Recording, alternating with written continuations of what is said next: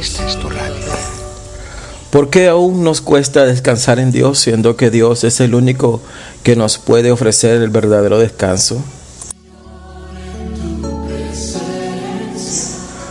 Agustín de o Aurelio Agustín de fue un escritor, teólogo y filósofo cristiano. Él dijo, he leído Sócrates, Platón y Aristóteles, pero ninguno de ellos decía, venid a mí todos los cansados y cargados, que yo os haré descansar. En Isaías 28:12, Dios le ha dicho a su pueblo, aquí hay un lugar de descanso, que reposen aquí los fatigados. Este es un lugar tranquilo para descansar, pero ellos no quisieron escuchar.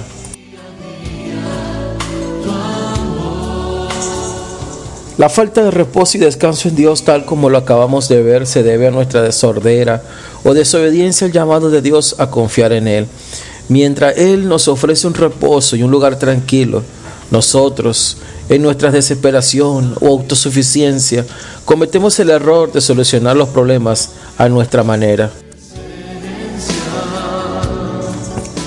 El pastor Jesse Morey, miembro del Consejo de Coalición por el Evangelio y que actualmente sirve como pastor en la iglesia Día de la Adoración en la ciudad de David, dice, no tenemos que estar decretando ni declarando, ni mucho menos sintiéndonos mal si luego de orar las cosas no salen como pedimos.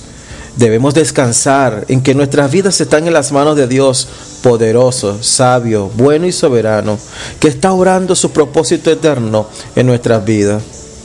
Probemos algo diferentes. Quedémonos tranquilos, trabajemos, estudiemos, vivamos, pero descansemos y esperemos en Dios.